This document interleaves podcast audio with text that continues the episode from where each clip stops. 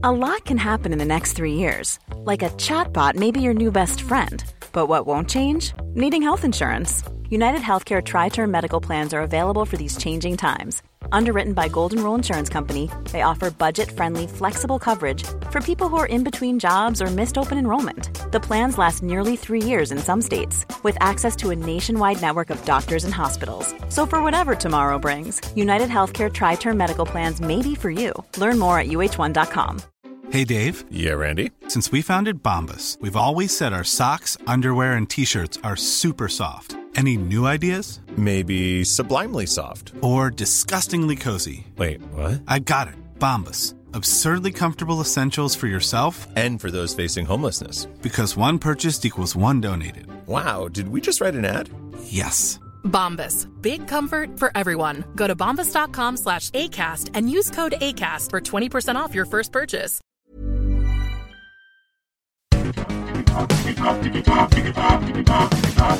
Digitalk, der Podcast rund um die digitale Welt mit Dominik Grote.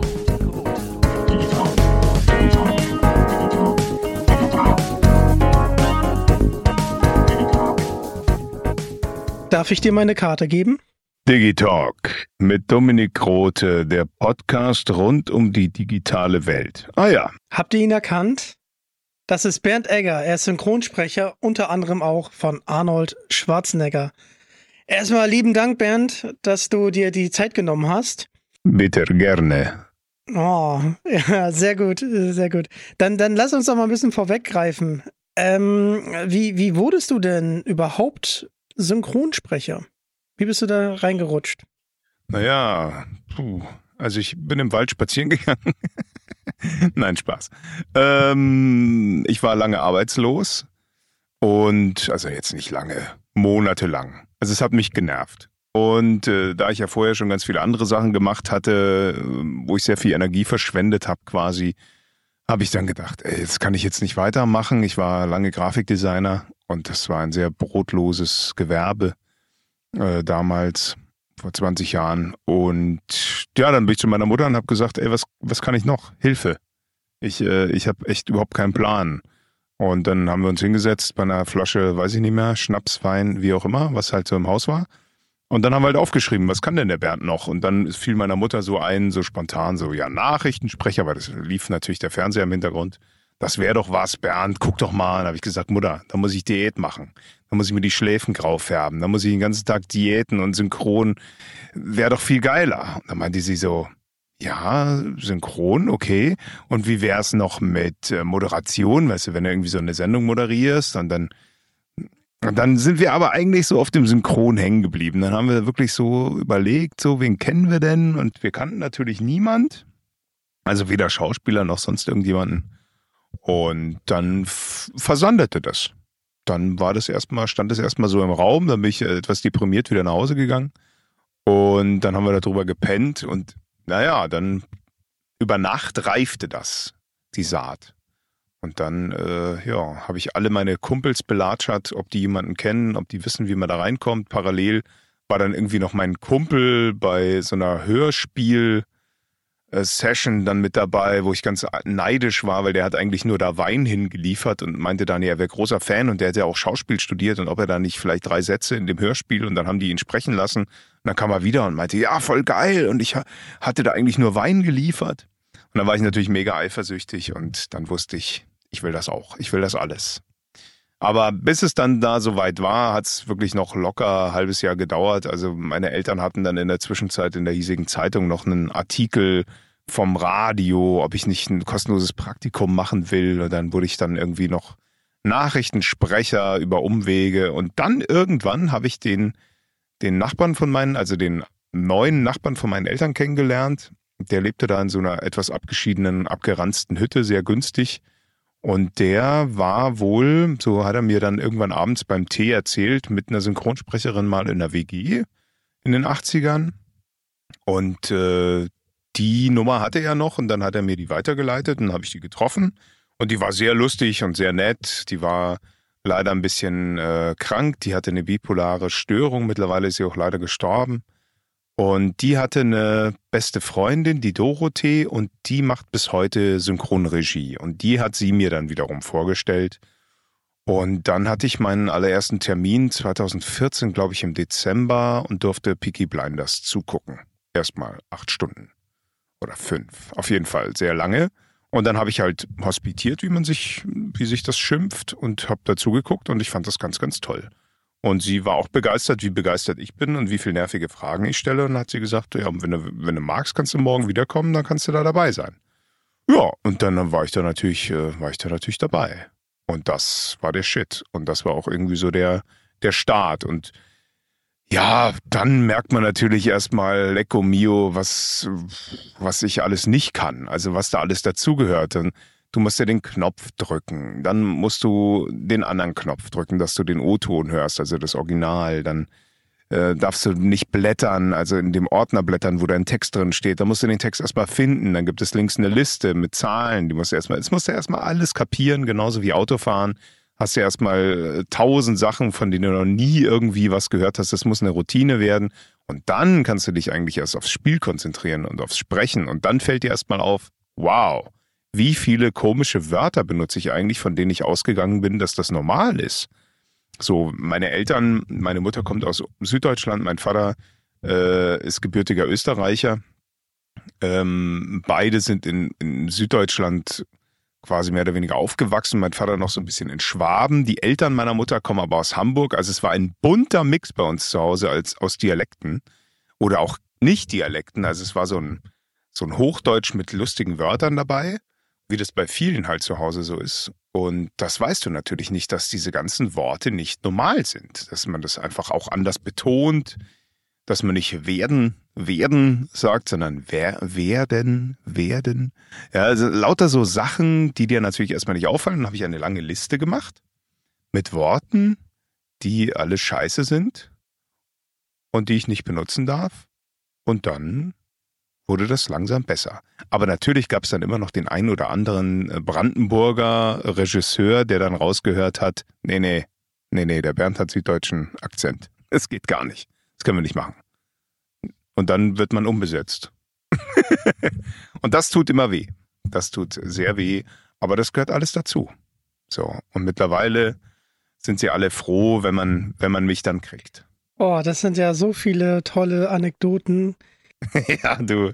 Erstmal Glückwunsch. Ähm, es ist einfach äh, toll, äh, das zu hören, wie, wie, sich das entwickelt hat. Ist das Dorothee Hugo? Nee, Dorothee Muster. Muster. Dorothee Hugo ist ja Ariel.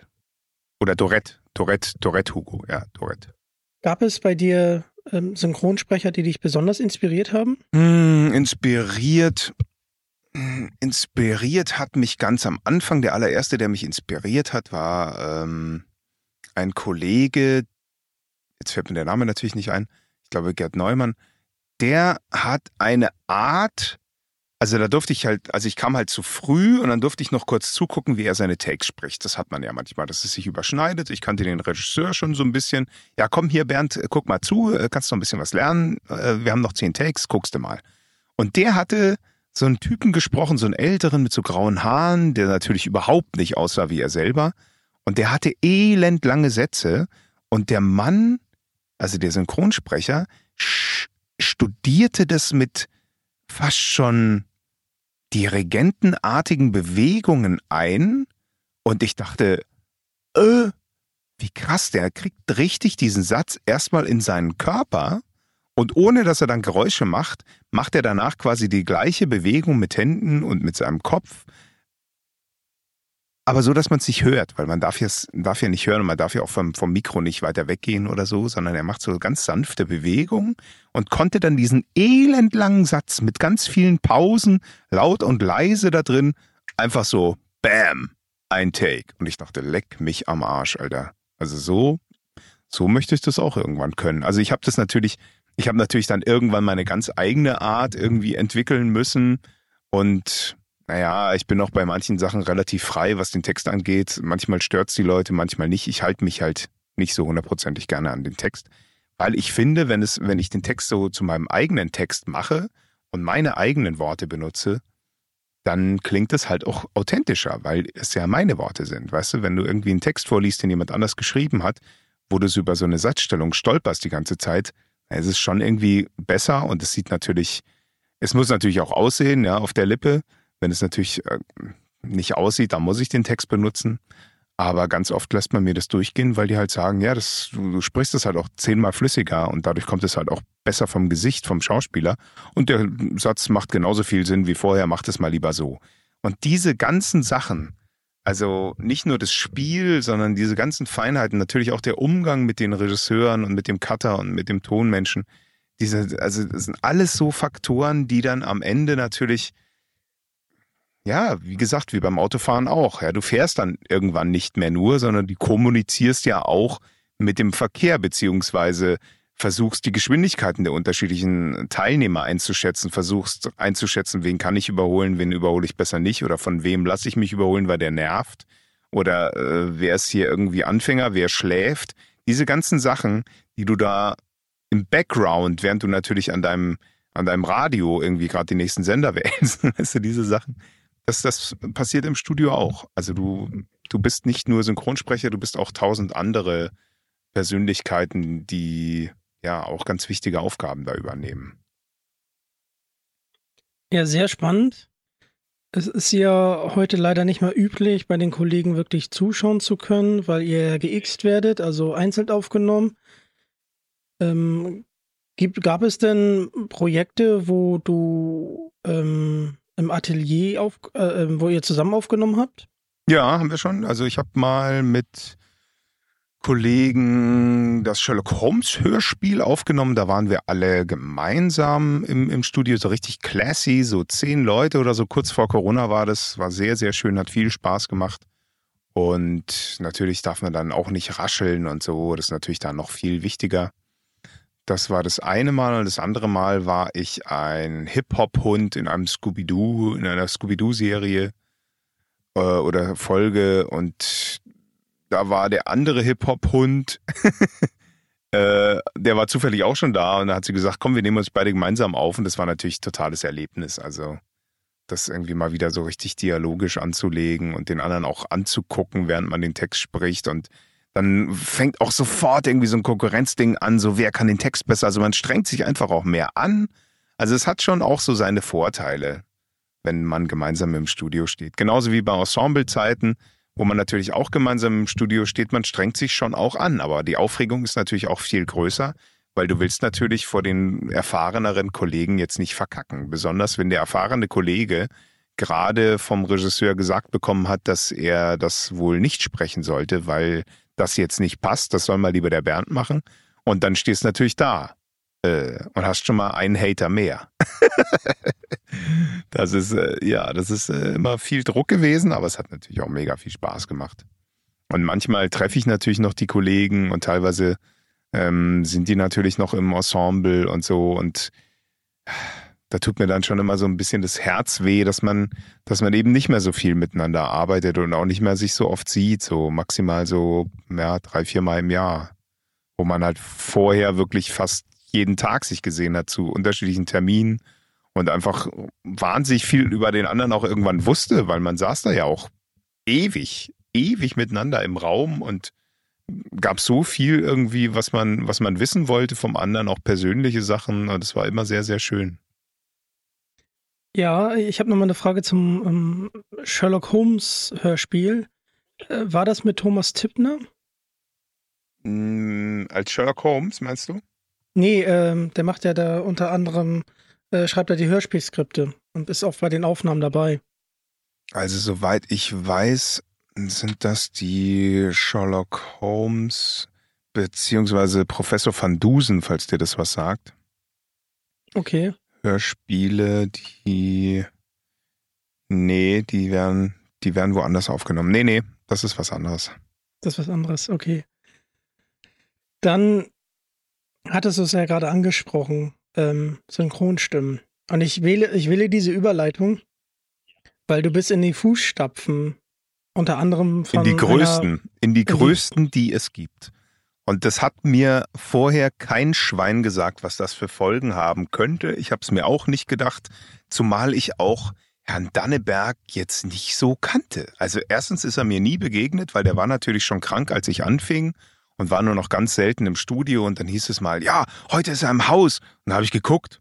Ja, aber da war er dann schon weg. Also es war ganz blöde irgendwie. Zweimal sind wir uns ganz knapp irgendwie nicht begegnet. Und ich hätte ihn wirklich gerne mal gesehen. Da war noch gar nicht die Rede davon, dass ich dann Ani irgendwann sprechen soll. Und ja, war ich ein bisschen traurig, weil ich natürlich dann doch irgendwie mal gehört habe, dass er eine ganz große Größe ist, zumal er ja abgesehen von Arnie, äh, Stallone, ähm, Terence Hill, John Cleese, also John Travolta, alle, die ich irgendwie geil finde. Also jetzt, wo, wo ich irgendwie neulich mal wieder Pulp Fiction geguckt habe, es ist so krass. Überall war dieser Mann und der war einfach so brillant und gut. Und was er natürlich mit Arne Elsholz ähm, so auf, auf die Spitze getrieben hat, war synchron zu sprechen in, in Momenten, wo der Schauspieler eigentlich gar nichts sagt. Mhm, das mhm. ist ja das Geile am, am Deutschen, dass du dann einfach, wenn der dir den Rücken zudreht, einfach noch irgendwie Text drauf basteln kannst. Und heute will das Netflix nicht mehr. Die wollen dann nur noch, wenn der Peak da ist, soll dann auch was gesagt werden. Aber ja, manchmal ist es natürlich nicht so einfach. Da konnte man früher besser schummeln. Und manchmal macht es auch eigentlich gar nicht so viel Sinn, da irgendwie, dass da nur da was gesagt werden soll. Aber ja, so ist halt, so hat, hat sich das halt jetzt entwickelt. Da haben die jetzt halt das äh, Machtwort und nutzen das auch aus. Mhm. Ja, nee, schade eigentlich. Hätte ich, ich hätte ihn gerne mal getroffen. Ich habe ihm einen Brief geschrieben, dass ich, äh, weil es irgendwie, irgendwie mal darum ging, so ist er happy damit, dass ich das jetzt mache oder nicht. Und ich wollte dem vorwegnehmen und mich bei ihm nicht nur bedanken für jahrzehntelange Kindheitserinnerungen, sondern einfach auch äh, ihm erklären, warum ich so motiviert bin, das weiterzumachen, so in seinem Namen auch, weil ich natürlich einfach nicht möchte, dass die Sprecher eine andere oder die Schauspieler eine andere Stimme haben. So ganz egoistisch. Also ich möchte das einfach nicht und deswegen versuche ich so nah wie möglich an ihn ranzukommen. Und äh, ja, ich hoffe, ihm gefällt's. Punkt. so in dem Tonlaut, äh, Tonwort, äh, Wortlaut habe ich das geschrieben. Und mal gucken. Ich weiß nicht, ob er den Brief jemals bekommen hat. Ich hoffe schon. Ich habe auf jeden Fall die richtige Adresse. Es stand auch sein Nachname auf dem Briefkasten. Aber wer weiß? Man weiß es nicht. Man weiß es nicht. Nee. Stallone hat er ja auch unter anderem gesprochen, ja, genau. aber dazu kommen wir später. Du hast ihn ja auch einmal sprechen dürfen. Ähm, Zweimal, aktuell. dreimal, glaube ich, ja. Weiß Zweimal, dreimal? Mhm. in so einem Zeichentrick. Ich glaube, zweimal im Zeichentrick und zweimal einmal Galaxy Guardians und einmal, glaube ich, jetzt Expendables im Trailer. Naja, mal gucken. Ah, guck mal, den Trailer von Expendables hatte ich noch gar nicht ah, auf dem ja, Schirm. siehst du mal. Ah, siehst du, haben wir nochmal haben wir noch mal andere Sachen, auf die wir gleich zurückkommen. Ähm, ja, wir. Thomas Dannenberg, auch wenn es um dich natürlich geht, äh, lieber Bernd, äh, wie du schon sagst, ist eine absolute Ikone. Ist der Beste. Verehre den Mann. Absolut.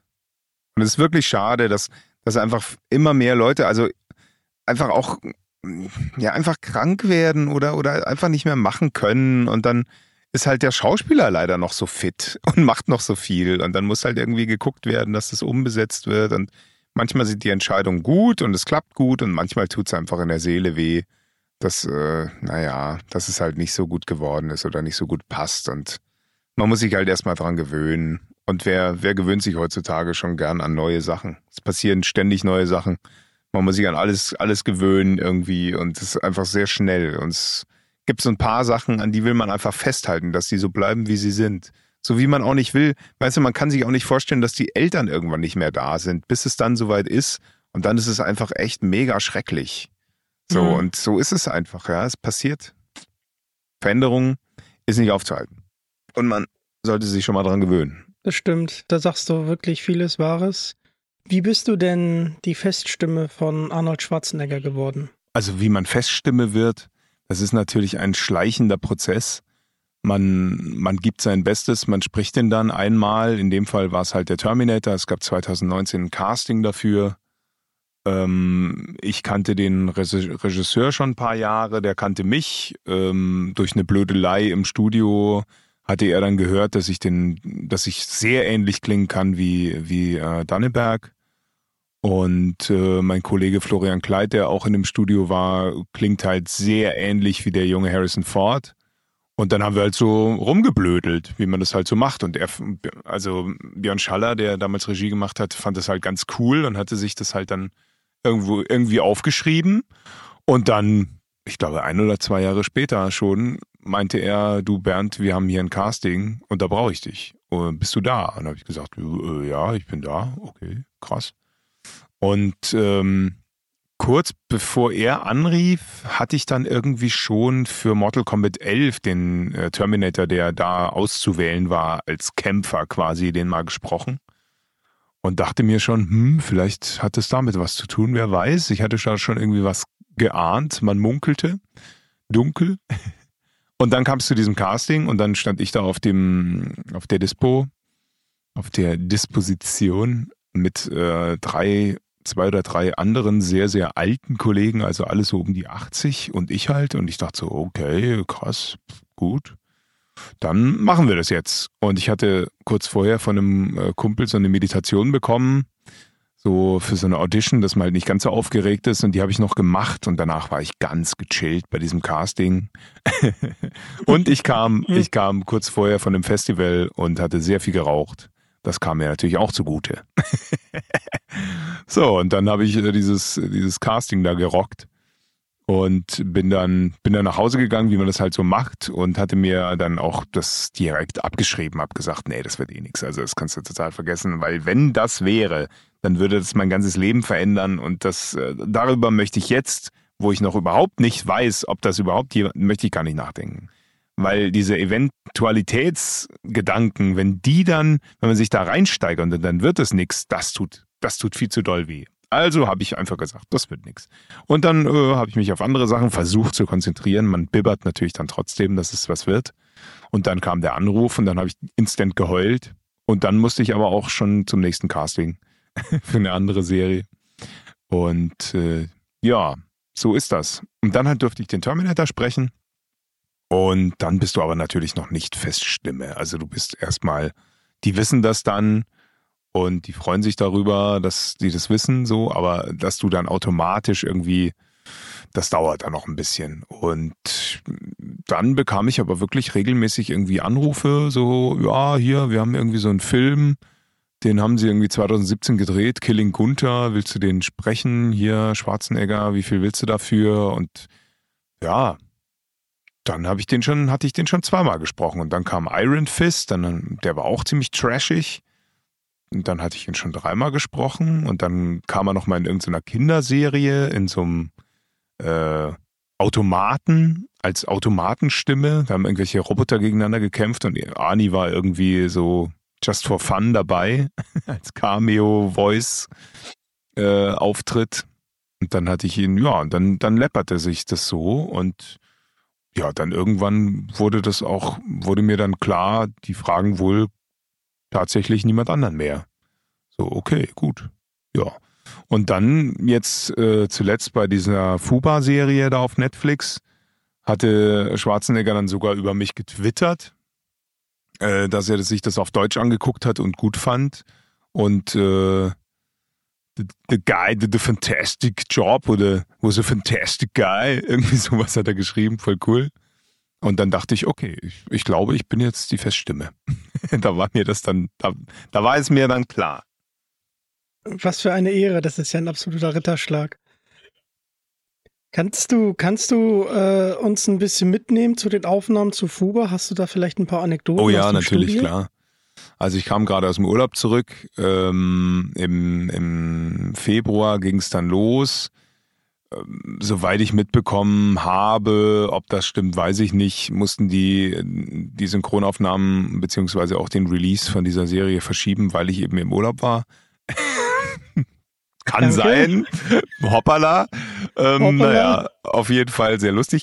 Und ich kam halt mega happy und fit irgendwie aus dem Urlaub und dann äh, ging's los, Februar, und es war arschkalt, wie es halt so ist im Februar. Und dann haben wir aufgenommen die erste Woche so.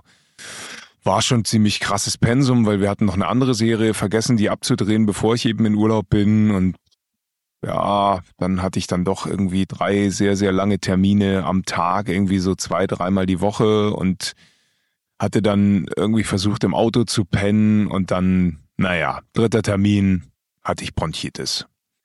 Und dann dachte ich, ah, scheiße, jetzt mache ich mal aber die anderen Sachen nicht weiter. Jetzt mache ich mal irgendwie nur noch die, die Fuba-Serie. Das ist irgendwie dann doch wichtiger. Dann wurde ich nach, ich glaube, zwei Wochen oder so, wurde ich dann langsam wieder gesund. Aber ich war schon echt angeschlagen und klang auch echt, also für meine Verhältnisse echt brachial. Ähm, kam der, der Sache aber eigentlich zugute. Also wenn man sich's anguckt, ich klinge überhaupt nicht wie ich. Also wenn ich, wenn ich es mir angucke, denke ich so, okay, also das kann ich echt wahnsinnig gut von mir selber trennen, was wirklich nur manchmal passiert. Ähm, und ja, dann war ich eine Woche gesund und dann hatte ich Instant Lungenentzündung. Nochmal zwei Wochen.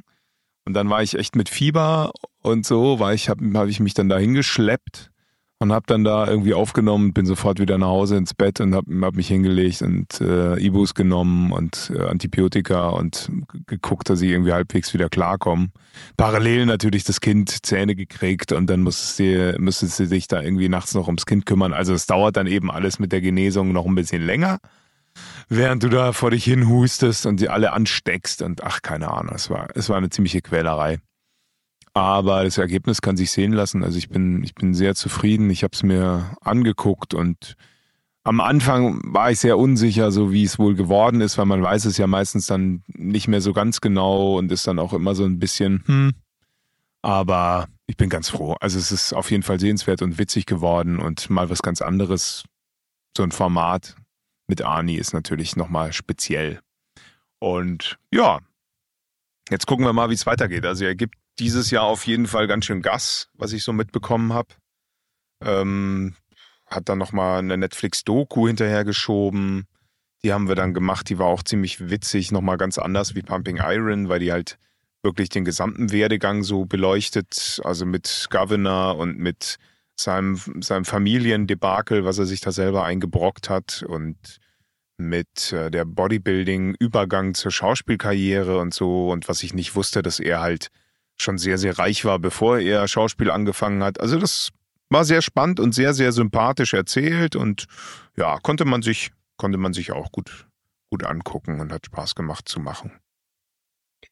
Das, äh, lieber Bernd, du hast ja so viele äh, Sachen angesprochen. Erstmal Respekt, dass du da so gehasselt hast. Das ist ja uiuiui. Alles für die Kunst. Und ich äh, mochte Fuba wirklich sehr, sehr gerne. Ähm, hast du vielleicht ein Luke Brunner Zitat, äh, was du uns allen mit auf die Ohren geben kannst? nee, hab ich nicht. Warte mal, was sagt er da nochmal immer? Äh, er sagt doch immer zu seiner Tochter so einen Spruch, den er angeblich nicht geklaut hat. Weißt du den noch? Äh, nee, ich. Äh, nee, aber du hin. weißt, was ich meine, ne? Ich weiß, was du meinst, ja. Ja, ja, genau. Naja, vielleicht finden wir es noch raus. ja, da waren ein paar, paar ganz gute Sprüche dabei. Auf jeden Fall, da hast du recht, da haben sie nicht gespart. Ich fand diesen Vergleich zu äh, Danny DeVito äh, ja, das war auch geil. super. Das war auch sehr gut. Also eh schön, dass er, dass er den immer wieder erwähnt, auch einfach. Die scheinen auch echt alle miteinander gut befreundet zu sein. Stallone und er ja auch mittlerweile. Mittlerweile, ja, die waren ja, ja ne? ziemlich, ne? äh, ziemliche Rivalen und. Ja, das hat die auch angespornt. Und Stallone war auch der bessere Schauspieler eine ganze Weile. Ja, und dann hat äh, Arnie hat dann Terminator 2 gemacht und boah. Bam, auf jeden Bam. Fall. Ja, das hat schon ganz, ganz gut geknallt. Und da gibt es auch in dieser Doku eine ganz geile Passage, wo er quasi äh, mit dem Regisseur ähm, darüber diskutiert, weil den Terminator sollte eigentlich jemand anders spielen. Ah, wer sollte den nochmal spielen? Naja, auf jeden Fall irgendjemand, der später dann seine Frau gekillt hat. Und ähm, dann meinte er zu dem Regisseur, er kauft ihm das nicht ab, den Killer. das war auch echt mega witzig. Das war richtig klasse. ja. Ähm, zur Serie Arnold nochmal. Ähm, ich durfte Peter Oedl interviewen, zweimal. Ja. Und war da in Tal im Arnold Schwarzenegger Museum. Ah, cool. Und den Peter Oedl sieht man ja äh, am Anfang. Ja, genau. Und das ist wirklich ein sehr besonderer Ort. Hört euch auf jeden Fall gerne die Peter Udel Folgen an und wenn ihr in Tal sein solltet, dann auf jeden Fall mal ins Arnold Schwarzenegger Museum gehen. Das ist ja das Ja, definitiv. Da muss ich auch noch hin. sehr gut, sehr gut. Das ist ja das Geburtshaus äh, und Elternhaus von Arnold Ja, Schwarzenegger. ja, genau. Echt krass.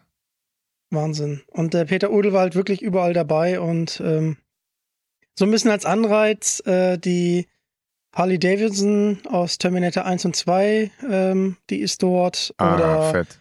ein Replika von dem Kronenschwert. Also da ist sehr, sehr viel. und jede, jeder Lebensabschnitt von Arnold wird da auf jeden Fall beleuchtet und das ist einfach was ganz, ganz Schönes.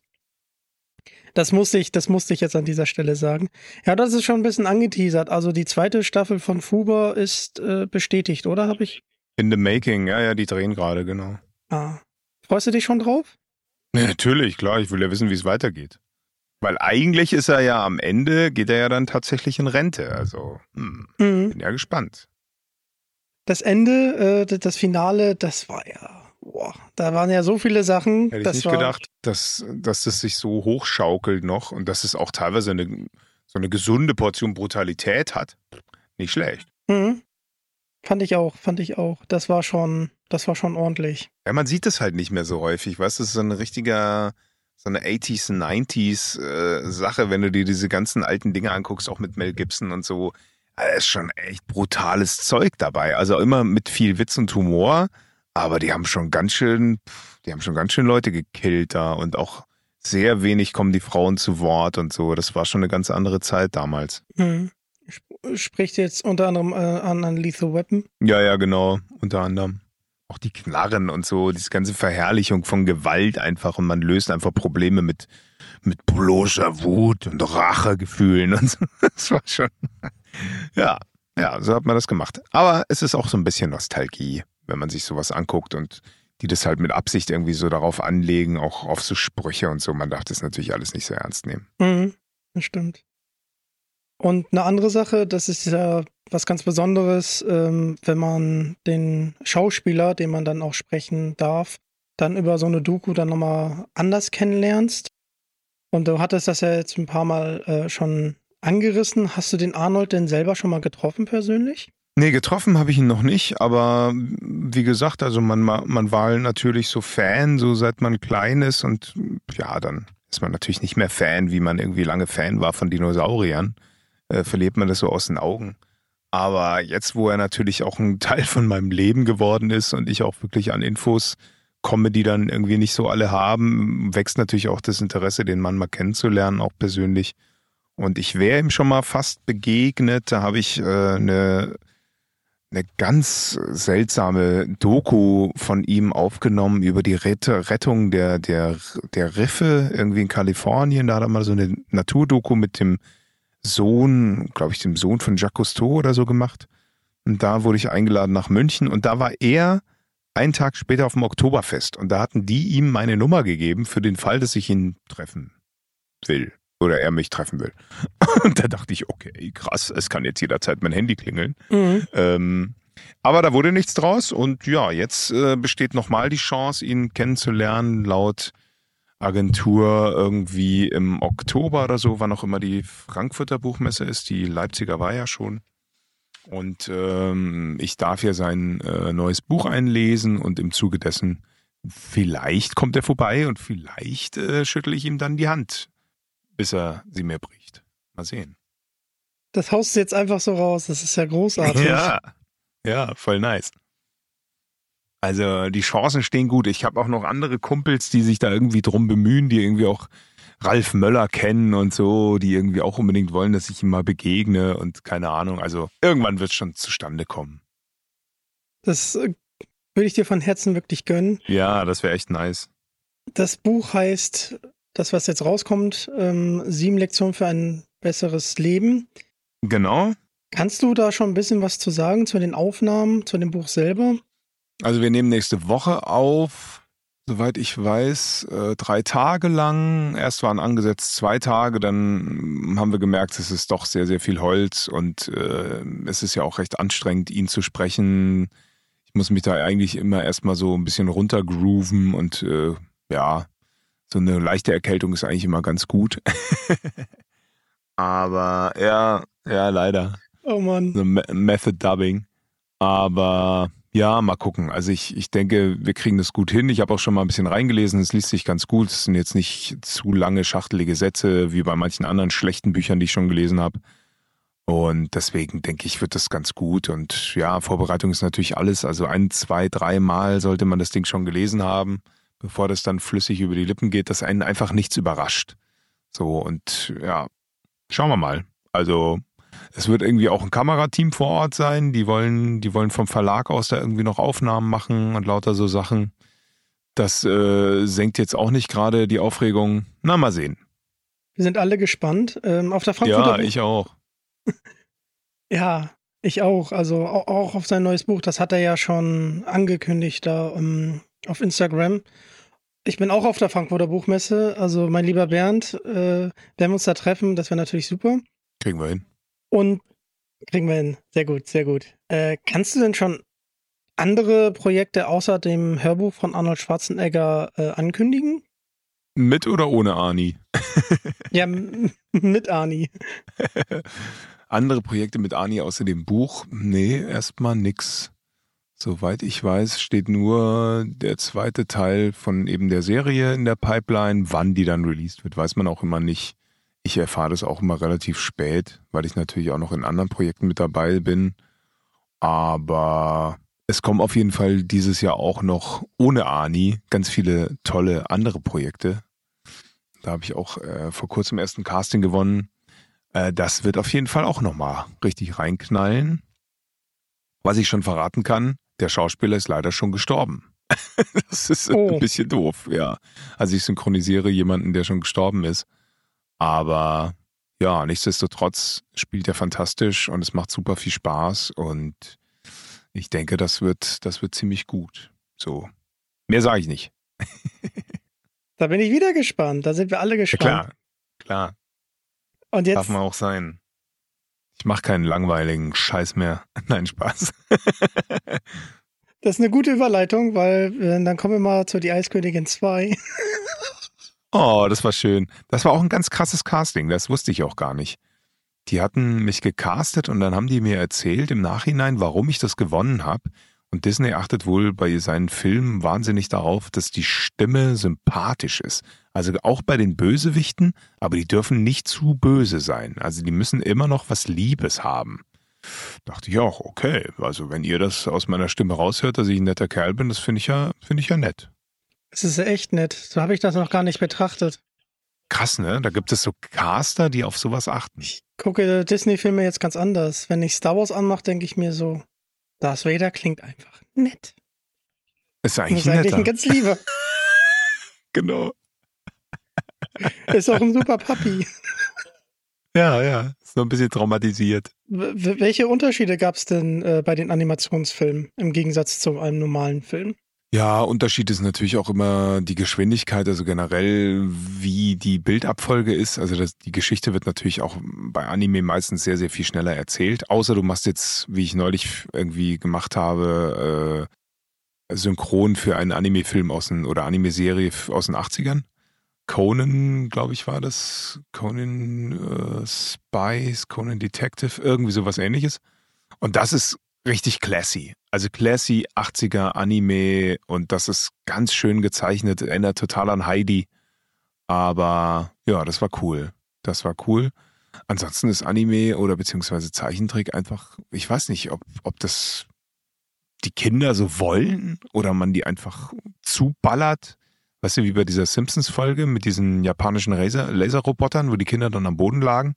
Also es muss irgendwie so eine gewisse, so einen gewissen Intervall haben, dass es nicht langweilig wird. Und äh, bei One Piece habe ich auch einen Charakter gekriegt letztes Jahr. Den, wie heißt er nochmal? Sasaki. Und das, also den zu synchronisieren ist auch mega schräg. Also der Anspruch der Regie ist wahnsinnig hoch. Die wissen ganz genau, wie sie den haben wollen. Da muss auch jeder Bogen stimmen. Ähm, da muss jeder Anschluss irgendwie passen. Das wird ganz fein gearbeitet, wo ich mir so denke, okay, bei sowas habe ich noch nie. Aber ja, mache ich mit. Und äh, ich finde das cool. Also das ist ja auch so ein Traditionsding, One Piece. Das gibt's ja auch schon ewig. Und was die mir erzählt haben, dass das eine Familie seit den 60er Jahren alle selber und nur Bruder, Schwester, Onkel, Tante arbeiten da, da dran und es äh, wird jede Woche mindestens eine Folge produziert und das machen die alles selber und so. Also es ist schon echt viel Liebe dabei. Und das merkt man natürlich auch. Und entsprechend gibt man sich Mühe. Ja, das ist Wahnsinn. Also ich wollte irgendwann mal mit One Piece anfangen, aber da gibt es ja einige an Folgen. Irgendwann muss ich damit anfangen, damit ich nochmal äh, äh, fertig werde. Ja, ja, bin ich auch dabei. Ja, muss ich auch mal starten. Dann muss ich mal wieder Grüße hier lassen. Und zwar an Lasse, das ist unser Azubi. Der hat mir nämlich ein Videospiel empfohlen, wo du auch eine Rolle spiel Mhm. sprichst. Und zwar Ivor in Assassin's Creed Valhalla. Ja, Valhalla, genau. Halla, halla. Äh, ganz anderes Arbeiten an Computerspielen. Das hat mich komplett äh, durch Corona gerettet, dieses Game, weil es gab sonst gar nichts zu tun. Alle Studios waren dicht.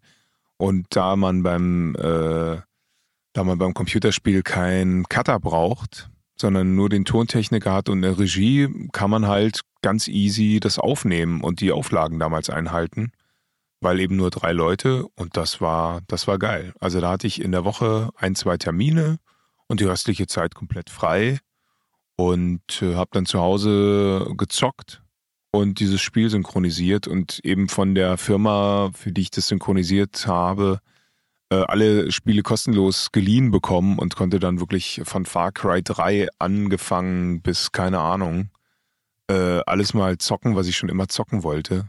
Das war geil. Das war echt eine gute Zeit. War auch ein bisschen langweilig teilweise, aber ja, so war das mit Corona. Das ist ja Ubisoft. Und hast du auch Far Cry Ja, genau. 6 mit äh, dem wunderbaren Marius Gavridis gezockt? Ja, logisch, immer. Ja, dann nochmal äh, liebe Grüße. Einfach Hammer die Stimme. Ja, klar, richtig aus. Wir sind jetzt Dienstag, machen wir ein, ein Fahrsicherheitstraining zusammen. Das wird sehr witzig. In Leipzig. Das ist auch eine, das ist auch eine Möglichkeit, jemanden zu grüßen. Finde ich gut. Ach, übrigens, Ja, wenn ich, was ich noch sagen wollte, lieber Marius. du hattest ja gerade das so ein bisschen ange, äh, angesprochen.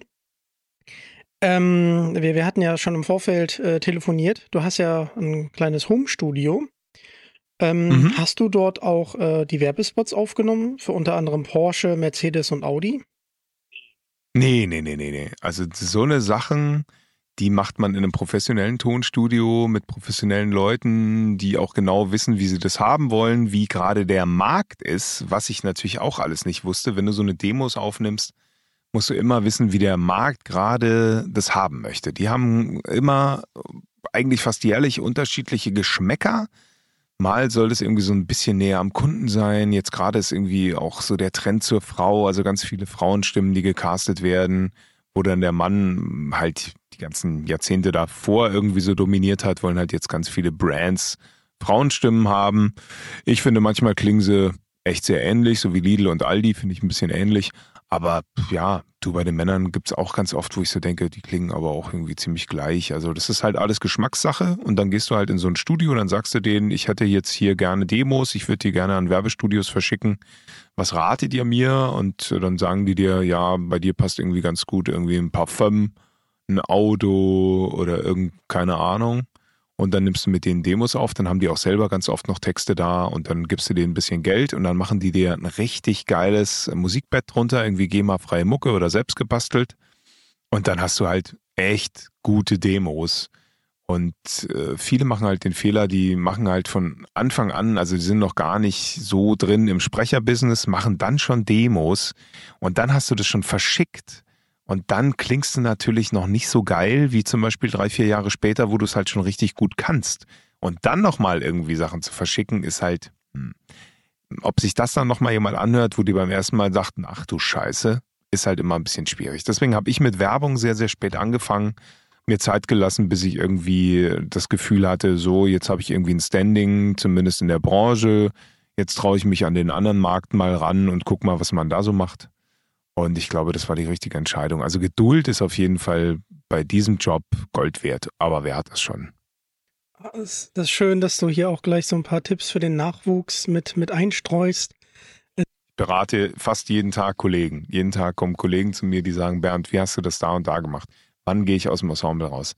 Hilfe, weil es sind halt alles Sachen, klar, woher sollst du das wissen? Ja, dir sagt es ja keiner und du weißt es eigentlich natürlich schon für dich selber, aber du brauchst immer noch mal so eine Stimme, die dir sagt, du hast recht. Deine Stimme, dein Bauchgefühl, drück dich nicht. Tu das. Das ist immer gut. Das ist immer gut. Und deine Stimme ist auch sehr wohltuend. Und wirst du an deiner Stimme denn auch jetzt des Öfteren erkannt? Nö. Nö. Erkennen tut mich keiner. Das ist, ist auch sehr angenehm, weil natürlich meine Stimme irgendwie, wenn die über dem Fernseher läuft, natürlich auch nochmal ein bisschen anders klingt. Ja logisch. Wir nehmen hier mit mega empfindlichen Mikros auf. So empfindlich ist natürlich dein Ohr jetzt nicht, wenn du neben mir sitzt beim Grillen. Ähm, ja, deswegen, daran wird's liegen. Aber ich gehe natürlich auch nicht in den Bäcker und sag, ich hätte gerne drei Brötchen, bitte. Ja, das mache ich natürlich nicht. Ähm, sondern ich äh, will dann einfach drei Brötchen, bitte. Weil ich noch sehr müde bin oder so. oh, genial, wie du das einfach einstreust. Ich kriege ja Gänsehaut hier. Und dann kommen wir zu einem sehr, sehr schönen Projekt. Book Without Covers. Das bringt schüchterne Autoren und mutige Vorleser zusammen. Ach ja, süß, ja, das war cool. Das hat Spaß gemacht. Witzigerweise habe ich dann sehr, sehr äh, nah neben diesem Theater gewohnt später, wo wir das da aufgenommen hatten. Da waren, also das ist im Teak, ich weiß gar nicht, ob es das noch gibt. Müsste man mal recherchieren. Hast du das gemacht? Nö. Ähm, nee, leider nicht. Jedenfalls gibt's halt, gibt's halt Leute, die, die ähm, lernen das oder machen halt irgendwie eine, eine, eine Schule für Drehbuch oder so und wissen halt noch nicht so ganz genau, wie gut ihre Texte sind. Und dann gibt's natürlich auch irgendwie Schauspieler, die irgendwie gerne mal was, was auf der Bühne vortragen und lesen wollen würden und die kommen da irgendwie zusammen. Da gibt's eine Frau, die hat, hat uns da zusammengecastet. Und ähm, das war cool, das hat richtig Spaß gemacht. Da habe ich quasi das allererste Mal live gelesen vor Publikum und ich habe den Text, den, wie hieß er denn? Hartmut, sein Astralleib, genau, Hartmut. Den habe ich leider nicht so vorgetragen, wie die Frau das dachte, wie sie es geschrieben hat. Sie war nicht so zufrieden. Und das hat mich, hat mich sehr verwundert. Aber es war natürlich auch künstlerische Freiheit, die sie mir da gelassen hat. Und ja, manchmal klappt es, manchmal nicht. Ich habe ihm natürlich etwas, ich habe ein bisschen Gas gegeben. Wenn man bei YouTube guckt, ist es auf jeden Fall sehenswert, wie ich diesen Text quasi aufpuste und da, da richtig Leben reinhau in so einen Text, der eigentlich, ich glaube, sie hatte das konzipiert, hat sie mir später gesagt, für so ein, eigentlich für ein Theaterstück. Also so ein Theaterkurzstück. Da gibt es dann irgendwie ganz viele, ja, so, so ganz viele unterschiedliche Charaktere, die dann wie so, wie so Staub oder Sand um die Beine des Hauptakteurs, eben diesen Hartmut, so rumwabern und ihn so voll labern, während er so durch seine Wohnung läuft und so. Da dachte ich mir, ja, ja, ich mache das anders. Ich gebe einfach jedem eine Stimme. Dann klingt das auch wie ganz viele Leute. Sehr schön, sehr schön. Ist ja auch eine ganz besondere Erfahrung, äh, den Verfasser von einem Text ähm, da direkt das Feedback zu bekommen. Oh ja, total. Auch vom Publikum. Also die waren ganz begeistert. Die fanden das sehr, sehr gute Unterhaltung. Und äh, man macht es ja primär für die Zuschauer. Und jetzt nicht für den, der das geschrieben hat. Ja, primär für die Zuschauer. Wieder eine Überleitung. Und zwar zu einem schönen Kinofilm, Guardians of the Galaxy Volume 3. Oh ja, habe ich noch nicht geguckt leider, weil äh, Kind hindert natürlich sehr, sehr an äh, Kinogängen. Aber ja, freue ich mich noch drauf. Und kommt ja dann auch irgendwann bei Disney Plus, Gott sei Dank. Gott sei Dank. Wie, wie war es für dich, äh, Stallone wiederzusprechen? Ja, aufregend natürlich. Aufregend. Äh, vorher mir natürlich noch Stallone-Filme angeguckt, versucht den Ton mir irgendwie einzuprägen, der natürlich noch ein bisschen anders ist wie, wie Arnie. Und dann, ja, dann abgeliefert. Und jetzt, wie gesagt, würde ich es mir gerne mal angucken ob, ob das gut geworden ist. Und bei dem Expendables-Trailer bin ich auch ganz zufrieden. Also das, ja, doch. Und ähm, du bist jetzt auch noch im Marvel-Universum. Das ist natürlich, das ist natürlich richtig cool. Ja, voll. Bist, bist du selber auch ein Marvel-Fan oder? Na, jetzt, da ich äh, Disney dann irgendwann abonniert hatte, habe ich mir dann wirklich alles, alles mal reingezogen. Und habe dann endlich auch mal kapiert die meisten Sachen und manche Sachen sind geil und manche knallen dann wieder raus und ist richtiger Käse, aber mein Gott, das ist wie überall. Man kann nicht immer stringent irgendwie alles super duper machen. Das ist schon okay. Also der, dieser, dieser letzte Ant-Man war jetzt nicht so der Brüller mit diesem aufgepusteten Kopfvogel da. Das war nicht so mein Ding. Aber andere Sachen in dem Film waren wieder ganz, ganz gut geschrieben und ganz, ganz schön gemacht, auch von den Bildern her einfach. Und ja, der letzte Doctor Strange war jetzt auch nicht so gut, aber mein Gott. Also ich guck's mir, ich guck's mir einfach gerne an, weil es ist einfach, man kriegt, was man erwartet. Also es ist so ein bisschen seichte Unterhaltung und manchmal, wie bei den Guardian, Guardians of the Galaxy Filmen, die knallen halt raus, raus, weil die halt echt gut sind und die Mucke halt wirklich gut ist und die Charaktere mega sympathisch und irgendwie auch spannend und lustig und dann kommt auf einmal Kurt Russell um die Ecke und so. Es ist schon, macht schon Laune. Du sagst es, du sagst es, ähm, der Soundtrack ist unglaublich gut. Ja, das ist einfach fett. Hat einfach großen Spaß. Und dann manipulieren die ja da an den alten Dingern da noch rum und dann gibt es da noch ein bisschen Hall drauf oder das wird irgendwie so, so sauber. Hast du diesen, diesen Song halt auch noch nie gehört, ja, was die da draus machen, teilweise dann extra fürs Kino und so. Das macht schon echt Spaß. Es ist sogar so, wenn, wenn ich äh, Besuch habe und die sagen, mach irgendwie gute Musik an, lasse ich einfach nur Volume 1 laufen. Ja, kann man, kann man auf jeden Fall machen. Klar. Kann ja nicht immer nur der Top Gun Soundtrack sein. Ah, Top Gun. Ja, da nochmal Grüße an Harold Faltermeier. ja, der war auch echt klasse. Dankeschön, danke. Den habe ich, den ich wenigstens noch im Kino gesehen. Puh. Aber auch der neue, den finde ich. Ja, ja, der neue, der war richtig gut. Ja, super, super. Der hat echt Bock gemacht. Ja. Und da auch Grüße an deinen Kollegen Patrick Winczewski. Also. Oh ja, mega. Obwohl er es ja nicht mag. Er mag, er mag ja Tom Cruise nicht und ihn zu sprechen findet er auch irgendwie un, unangenehm, aber er macht es halt einfach hervorragend. Ja, er hat sich damit jetzt irgendwie arrangiert und äh, das ist. Genau. Und der Film, das war für mich wirklich so ein Blockbuster, den ich äh, so gebraucht habe, weil. Oh, oh ja. Das war wirklich richtiges Kino. War richtig Wohlfühlkino mal wieder, ja. Und auch äh, die Rückblenden, also wirklich sehr zu empfehlen. Sehr, sehr zu empfehlen. Ja, ja. Der ist echt top. Wo wir gerade bei Top sind, was sind denn so deine Top-Projekte, die du ähm, ankündigen darfst? Hm, was darf ich denn ankündigen? Ja, Top, Top Boy geht weiter. Geht zu Ende leider. Ganz traurig. Dritte Staffel, letzte Staffel. Mit, äh, also wirklich ein wahnsinnig toller Cast. Viele Leute von der Straße. Finanziert das Ganze von 50 Cent. Äh, nee, nicht 50 Cent, von Drake. Drake hat irgendwie die erste Staffel geguckt, äh, die lief da bei denen in Großbritannien irgendwo und dann gab's nichts mehr. Und dann hat er irgendwie recherchiert und die alle angerufen und meinte, Alter, die Serie muss weitergehen. Ich, ich bin Fan. So, äh, warum läuft das nicht? So, und dann haben die dem erzählt, ja, Geld ist ausgegangen und hat er gesagt, okay, äh, ich kauf das. Und dann hat er gleich Netflix mit ins Boot geholt und dann haben die halt, ja, dann haben die halt äh, die erste Season rausgebracht und es war halt instant voll der Erfolg, weil die einfach alle super spielen und auch äh, richtig Bock hatten. Und zweite Staffel war auch sehr, sehr gut.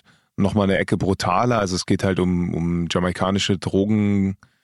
Äh, die irgendwie in London äh, äh, Age und Kokain und so weiter verticken. Ganz normales Thema. Und äh, dabei ziemlich brutal vorgehen und diese ganzen Bandenrehabilitäten und so weiter werden da dargestellt und wie jung die Leute sind, die da in dieses Milieu kommen und so. Und ähm, ja, jetzt weiß ich nicht, was passiert ist. Auf jeden Fall ist die letzte Staffel sehr kurz geworden. Und ja, es ist, es ist so ein bisschen wie Game of Thrones des Endes. Einfach ein bisschen zu schnell erzählt. Ist ein bisschen traurig, was mit manchen Figuren passiert ist, wird nicht weitererzählt und so. Aber, aber mein, meine Figur ist auf jeden Fall nach wie vor einfach geil und es hat einfach Spaß gemacht, äh, das so zu Ende zu bringen und äh, ja, auch mal wieder die, die Regisseure und so weiter zu treffen. Die habe ich auch lange nicht gesehen davor, weil das jetzt auch, glaube ich, schon wieder zwei Jahre her ist, dass wir Season 2 gemacht haben. Also Top Boy kommt demnächst auf Netflix und ja. Was gibt's noch? Hm. Ja, Anis Buch, da freue ich mich natürlich schon mega drauf. Ich auch. Das wird auch ein, wird auch noch, wird, wird, ein, wird ein Brett. Da muss ich auch richtig ackern und gucken, dass es geil wird. Ich hoffe, ich habe irgendwie mal ein paar Stunden da mal das, in Ruhe das Buch zu lesen. Das ist ja immer das Wichtigste, dass du einfach Ruhe hast und irgendwie dir das auch mal anmarkern kannst und äh, auch nochmal drüber nachgrübeln, irgendwie, wie man das irgendwie schlau interpretiert und in welcher Geschwindigkeit man das macht und so weiter. Weil man nichts mehr falsch machen kann beim Hörbuchlesen, als zu schnell zu werden. Also man muss sich da ganz, ganz doll bremsen und umso mehr man sich bremst, umso mehr muss man aber die Worte betonen, weil du sonst natürlich den Hörer verlierst, der dann irgendwie auf Pause drückt und dann sich denkt, naja, das kann ich aber später nochmal fertig hören. Und äh, ja, ich kenne es ja von, von mir selber, schon sehr, sehr viele Hörbücher gehört. Und wenn du den Haruki Murakami hörst, kannst du nicht aufhören. Denkst du, ey, bitte, bitte rede weiter. Es ist einfach so geil, wie du Edamame sagst. Weil du sagst nicht Edamame, du sagst Edamame. Und das ist einfach so geil. Das ist einfach so geil. Naja. Ähm, tja, oder die Walter Mörs Sachen oder natürlich Harry Potter, diese, diese Bücher, diese Hörbücher, die sind einfach fantastisch. Und wenn du dir die angehört hast und weißt, wovon ich rede, dann weißt du auch, wo der Anspruch ist. Und äh, ich habe jetzt noch nicht so viele Hörbücher gesprochen, aber der Anspruch ist natürlich trotzdem hoch. ja. Ja, wie bei äh, Rufus Beck und Harry Potter äh, dann im Charakter mm. verewigt werden. Ja, fantastisch. Ganz, ganz tolles, ganz, ganz tolles Kopfkino. Einfach nochmal was ganz anderes als einen Film zu gucken. Das stimmt. Ähm, wir hatten jetzt ein paar Mal das Home-Studio angesprochen. Wofür nutzt du denn dein Home-Studio? Äh, ich habe ganz oft Anfragen irgendwie von privater Natur, also Leute, die irgendwie sagen, du Bernd, wir haben jetzt hier einen Imagefilm, äh, zum Beispiel neulich irgendwie BMW, aber gar nicht jetzt die Haupt Hauptleute von BMW, sondern irgendwie so eine Group, die irgendwie so Ersatzteile oder was auch immer, die haben irgendwie einen eigenen Imagefilm für ihre eigenen Leute, um denen mal zu zeigen, was, was sie so selber produzieren. Was weiß ich, wie viele Mitarbeiter. Und für die habe ich was gemacht, weil die hatten von mir diesen BMW Werbespot gehört, den ich auch auf meiner Website habe, den ich irgendwie letztes Jahr gemacht habe für Super Bowl. Für irgendeinen so elektrischen. Ich glaube, der i7 war das genau. Und dann hatte ich äh, ganz, ganz schönes Projekt, die Alta Group. Das sind äh, Leute, die sich darum bemühen, Kühe zu züchten und wie man das macht. Und die haben so Erklärfilme gemacht für Züchter, was quasi Alta, das ist so ein Züchterverband, glaube ich, was die anders machen als andere. Und die haben so ein eigenes System und also wirklich richtig klassischer Erklärfilm so eine Sachen, die mache ich alle im, im Homestudio, weil das natürlich viel teurer ist, wenn ich das irgendwie woanders mich einmiete. Oder wenn ich natürlich ein schnelles Demo irgendwie machen muss für eine, für eine Werbung oder für ein Casting, dann kann ich das da realisieren. Das, ja, das geht immer alles ganz gut. Sehr spannend. Ja, und dann kommen wir so langsam auch äh, schon zum Ende. Ja. so schnell geht die Stunde rum, du. So schnell geht die Stunde rum, du. Ähm, auf Social Media kann man ja dein aktuelles Tun ähm, sehr gut verfolgen. Genau. Und auch mein Nicht-Tun. Nein, Quatsch, ich, ich mache da viel zu viel. Frau schimpft schon immer. Bin da viel zu aktiv. Bin so ein Story, Storymaker, seit ich Instagram habe. Ich glaube, seit vier oder fünf Jahren. Äh, jeden Tag Story. Also es ist äh, voll die schlimme Sucht. Uiuiui. Nee, so, so häufig bin ich noch nicht, aber was nicht ist, kann ja noch werden. Ja. Auf das ähm, Hörbuch bin ich sehr, sehr, sehr gespannt. Ähm, möchtet ihr damit auch ähm, auf Lesereise gehen? Das wäre eine coole Idee. Ah, ein Ding habe ich noch vergessen. Oh mein Gott, dass ich das vergessen konnte. Das ist so ziemlich das Fetteste, was ich irgendwie dieses Jahr gemacht habe, beziehungsweise letztes Jahr. Und zwar ah, ah, haben wir, wo du doch drei Fragezeichen-Fan bist, ein Ding gemacht. Alter, halt dich fest. Wir haben ein Hörspiel gemacht und ich bin einer der drei Protagonisten in diesem Hörspiel. Heavy Metal drei Fragezeichen. Also, es sind drei Dudes, die quasi Fälle lösen, die, die ihnen irgendwie über den Weg kommen. Und das Ganze ist halt, sind halt so drei Heavy Metal Heads. Also äh, es dreht sich alles um, um Metal und um Rock und äh, Mucke und die Fälle sind auch so angelehnt. Wir haben wahnsinnig viele geile Leute gekriegt, unter anderem äh, wie heißt er? Von Naja, also so ein paar Promis sind dabei, dann irgendwie von irgendwelchen deutschen Metal-Bands, die, die Sänger, die da irgendwie so Cameo-Auftritte haben. Es ist so geil geworden. Und das Ding äh, ist wohl geplant erstmal als Theater. Also, dass du quasi dich reinsetzt, du hörst uns nur, du siehst uns nicht als Sprecher, aber es gibt Liveband. Also, wie geil ist das denn? Also, es gibt dann immer wieder so Zwischensequenzen oder Sequenzen, in dem Hörspiel, wo du quasi eben Mucke hast, wie zum Beispiel wir fahren im Auto irgendwo hin und dann legt einer die Platte ein und dann spielt aber in dem Moment die Band live. Ein wahnsinnig aufwendig geiles Bühnenbild gemacht von dem Typen, der die Ice Age Cover macht. Also es ist alles so geil. Und geplant ist wohl auch irgendwann auf Wacken damit aufzutreten. Äh, das Ding heißt LB Steel und äh, ja, das wird, das wird fantastisch. Wann und wo? Das ist die einzige Frage. Ja, ja, das, das müsst ihr mal googeln und recherchieren. Also es wurde schon ein bisschen was angeteased im Rockhammer oder Metal Hammer. Äh, Im Rolling Stone weiß ich nicht. Und ähm, das ist alles immer noch so ein bisschen im, äh, ja, da muss die Presse noch so ein bisschen gekurbelt werden. Aber, aber es, es geht voran. Also ich denke, dieses Jahr sind, ich glaube, 14 Auftritte geplant. Oder nächstes Jahr, ich glaube, nächstes Jahr soll es losgehen, so richtig. Wir sind jetzt, wir haben jetzt zwei Folgen aufgenommen, äh, geschrieben sind aber irgendwie schon sieben Stück. Also ja, das, das wird noch gut. Also, und es ist auf jeden Fall, ich habe beide schon gehört und es ist einfach fantastisch geworden. Es ist, also es äh, stellt jetzt drei Fragezeichen nicht in Schatten, das geht natürlich nicht, aber es ist auf jeden Fall mega. Und wer drei Fragezeichen-Fan ist und Heavy Metal hört, das, das ist dein Ding, Alter. Das ist mein Ding. Aber auch wenn nicht, auch wenn nicht, auch wenn du kein Heavy Metal magst, ist es trotzdem mega witzig, weil natürlich jeder kennt Iron Maiden und so. Ja, also es ist natürlich, ist einfach geil und geckig. Und jeder kennt irgendwie einen Metaler. So und kann sich den gut vorstellen. Also es ist auf jeden Fall saulustig. Das klingt nach einem sehr spannenden Projekt. Ja, definitiv. Ich werde, ich werde. Mann, dass ich das vergessen konnte. Macht ja nichts. Du hast es, das ist ja noch, hast es ja noch. yes, yes, yes. yes. Das ist ja noch ange, angeteasert. Metal mag ich, drei Fragezeichen liebe ich. Das, ja, geil, Alter. Das ist eine gute Kombi. Das wird dein das ist Ding. eine gute Kombi. Mhm. Und Liveband noch besser. Ey, die sind so gut. Ja, wie gesagt, wann und wo und ich bin dabei. Ich. Ja, cool. Ich schick dir, ich schick dir mal die Daten. Sehr schön, sehr schön.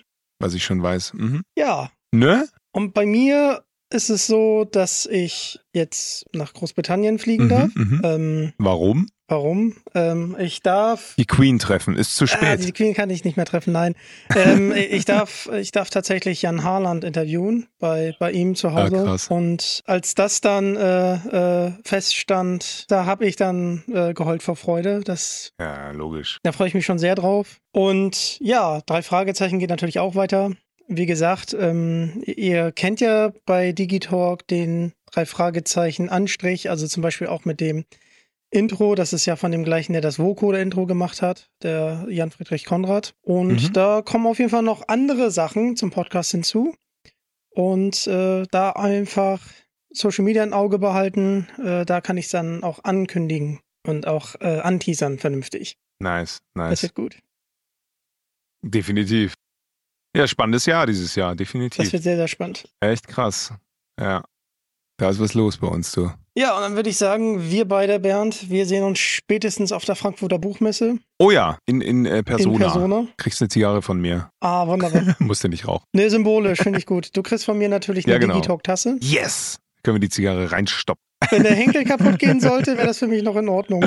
Super. Die kleinen Aschenbecher, nein, Spaß. Äh, Spaß.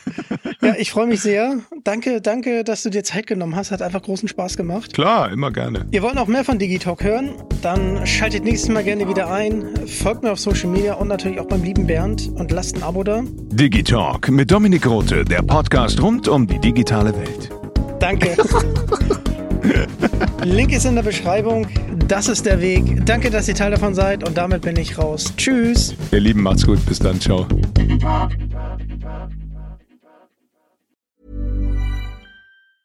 Even when we're on a budget, we still deserve nice things. Quince is a place to scoop up stunning high-end goods for 50 to 80% less than similar brands. They have buttery soft cashmere sweaters starting at $50, luxurious Italian leather bags, and so much more. Plus, Quince only works with factories that use safe, ethical, and responsible manufacturing. Get the high-end goods you'll love without the high price tag with Quince. Go to quince.com slash style for free shipping and 365-day returns.